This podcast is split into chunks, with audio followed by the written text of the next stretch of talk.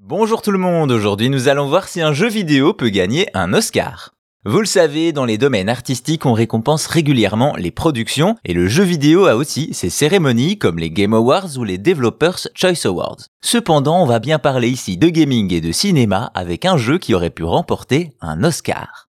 Ce jeu, c'est Everything, développé par David O'Reilly en 2017. Il s'agit d'un titre indé assez particulier, un genre de simulation où l'on peut incarner divers êtres vivants et objets dans un univers généré procéduralement, contemplatif et poétique, l'échelle du jeu s'agrandit ou rétrécit selon la transformation du joueur. Bref, un jeu indépendant qui mêle l'infiniment petit à l'infiniment grand. Cependant, ce n'est pas vraiment le jeu qui nous intéresse ici, mais plutôt son trailer. La vidéo dévoile l'univers du titre grâce à un voyage dans l'univers vu depuis différents points de vue. C'est onirique et la voix off cite le philosophe britannique Alan Watts qui pointe la connexion entre toutes les choses de l'univers. Une bande-annonce qui va visiblement séduire les joueurs mais aussi attirer l'œil du 7e art. Nous sommes alors en 2017 et se tient une nouvelle édition du Vienne Shorts Festival dédié au court métrage. Une cérémonie réputée qui va alors être le théâtre d'une grande première. Pour une fois, le trailer d'un jeu vidéo est récompensé. David O'Reilly, créateur du jeu, voit son trailer recevoir le prix du jury pour l'animation. Le bonheur est total, mais ça ne s'arrête pas là.